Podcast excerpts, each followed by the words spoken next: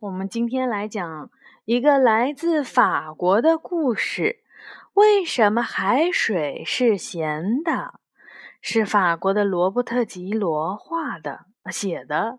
法国的海伦·穆勒画的。嗯，在靠近海边的一个村庄里，住着兄弟俩，迪杰纳和戈浩杰。高瑞。迪吉拉，迪迪吉娜，他们虽然都是渔夫，但是迪杰纳贫穷而清瘦，戈浩杰却却富裕而肥硕。迪杰纳迪杰纳家一贫如洗，家人甚至经常吃不饱肚子。寒冷的冬天里，迪杰纳忍着饥饿。把最后的一块面包让孩子们吃了。屋外下着雪，他们没有柴火取暖。吉迪杰娜没有办法，只有去找兄弟帮忙。在戈浩杰家里，桌上摆满了食物，壁炉里的火燃烧得很旺，柴火噼啪噼啪地响着。迪杰娜请求道：“你能给我一些柴火和吃的东西吗？我的孩子又冷又饿，都快要死了。”但戈浩杰却有一副铁石一般的心肠，他用一种轻蔑的语调对兄弟说：“谁叫你不好好干活，懒人！”然后他转向一个仆人，吩咐道。去把我们昨天砍掉的牛蹄找来。他把这个牛蹄给了兄弟，然后恶毒地说道：“喂，这是给你的，你把这个给魔鬼送去。只要你有胆量，或许他可以改变你的生活。”迪杰娜绝望地往回走。我不能就这样回去，他心想。我不能只用这个牛蹄来喂饱我的孩子就算完事儿。我兄弟说的有道理，我应该把这个给魔鬼送去，请他改变我的生活。唉，要是我知道怎么去魔鬼那里，该有多好呀！他随便沿着一条路走去，没多久，他发现自己到了森林里。过了一会儿。他听见了砍树的声音，原来是三个樵夫在砍树。迪杰纳对他们说：“善良的人们，请给我指一下去魔鬼家的路吧。”他们中年纪最大的那位回答道：“当然可以，我们正好为魔鬼服务。但是在我告诉你怎么走之前，你要告诉我你给他送什么。”给他送这个牛蹄，迪杰娜回答道：“这可真是个好主意。魔鬼非常喜欢牛蹄，因为他可以用牛蹄把自己的獠牙磨得更锋利。他也会送给你一个礼物作为答谢的，比如说一个钱袋或者一把金子。”听到这些。这个可怜的渔夫两眼放光，他可从来没有拥有过那么多的财富。但是樵夫继续说道：“不过听我一言，不要接受钱财和金子，只要那个挂在壁炉上的墨，而且不要忘了问魔鬼怎么样使用这个墨。然后你就一直往回走，千万不要停，也不要回头，迅速回到你的家里。”迪杰娜一直往前走，然后看见了一座肮脏的黑色小屋。他上前推开门，然后进了屋，面对着魔鬼：“你来这里干什么，可怜的人？”魔鬼马上质问他：“难道你不知道我是魔鬼吗？”“我给你带来了一份礼物，一只牛蹄。”迪杰娜回答道。至少你还算有勇气。许多人都答应给我礼物，可是没有人敢靠近我的房子。魔鬼抓住这个牛蹄，把自己锋利的獠牙放进去磨了起来。不一会儿，这个牛蹄就化成了粉末。魔鬼十分客气地对迪杰娜说：“朋友，你给我带来了很大的快乐。同样，我也会送给你一份珍贵的礼物。瞧，你拿走这个钱袋吧。”迪杰娜费了好大的劲儿，才抵挡住这个钱袋儿对自己的诱惑，说道：“不，阁下，我不想要钱。”魔鬼很吃惊地说：“但是对于你送给我的礼物来说，这已经算是很好的回报了呀。来吧，拿上这袋金子吧。有了这袋金子，你可以买到任何你想要的东西。”不不。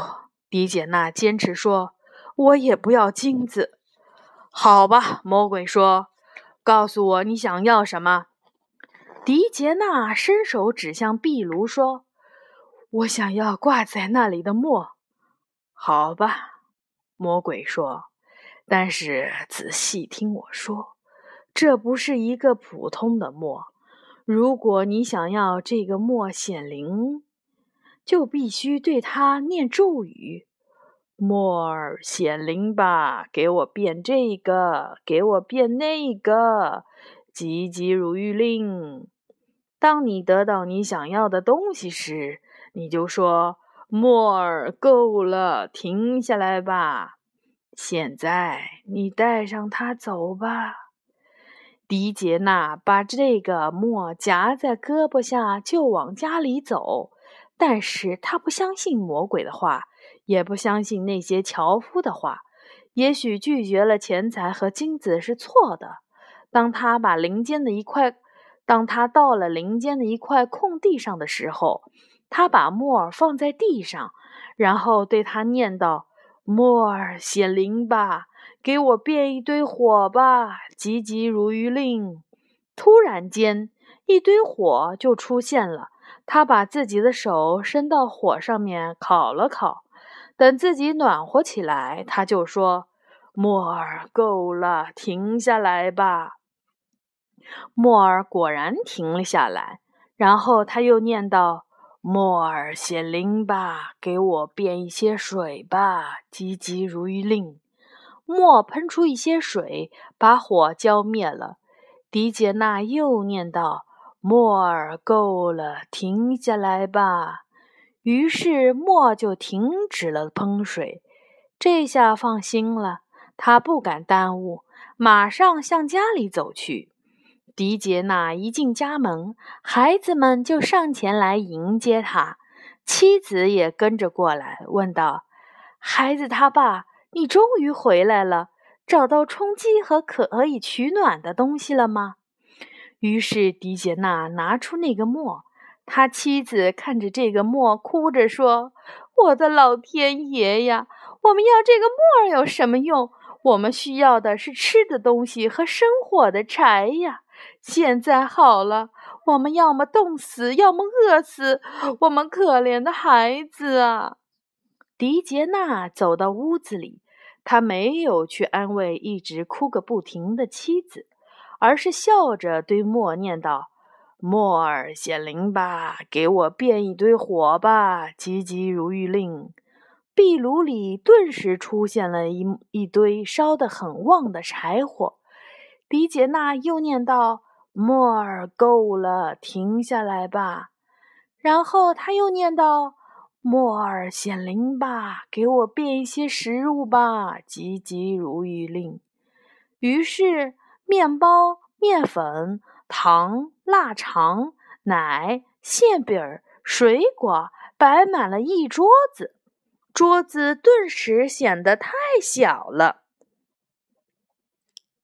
迪杰娜，迪杰娜的妻子把掉下来的食物集中的放在储藏室里。有了这样的储一些储藏品，他们就可以。很长一段时间不用再为吃饭发愁了。然后迪杰娜念道：“莫尔，够了，停下来吧！孩子们围着这些食物跳起了塞拉班德舞，然后他们兴高采烈地吃了起来。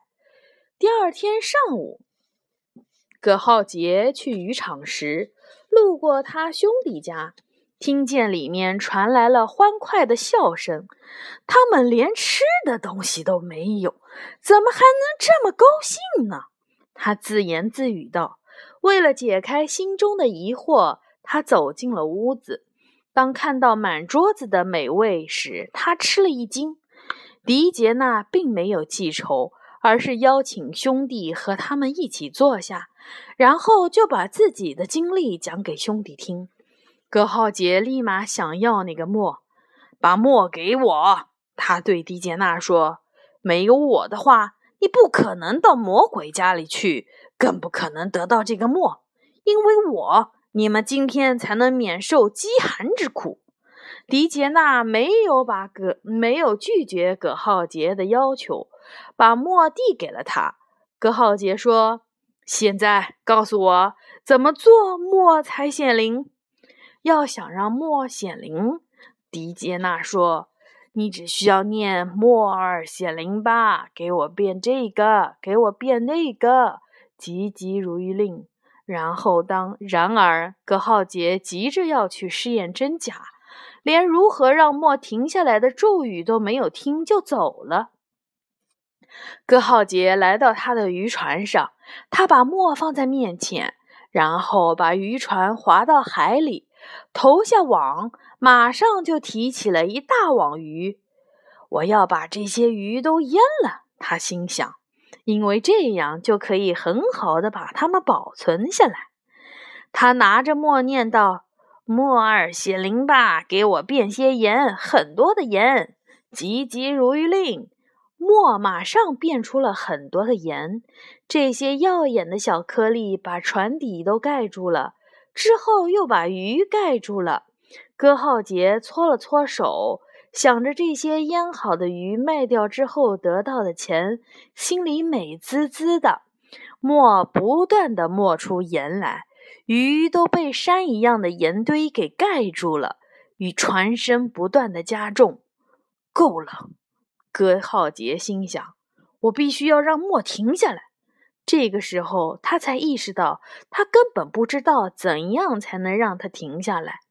于是他叫道。莫尔，停下来吧！莫尔，够了！莫尔，足够了。可是盐堆变得越来越高，船也越陷越深。戈浩杰想从船上跳下去，来减轻船的重量。可是他还没来得及跳，海水就已经淹到了甲板，船沉了。戈浩杰一个人在海里游着，他贪得无厌。到最后，却把鱼和船都丢掉了。而那个墨呢？它掉到了海里，继续的往外磨盐。从那以后，海水就变成了咸的。嗯，这个故事只有一个地方有一点奇怪啊，因为“急急如律令”啊，好像是中国道教的，是不是啊？怎么会是一个法国的故事里面的呢？是不是啊，优雅？好，故事说完了。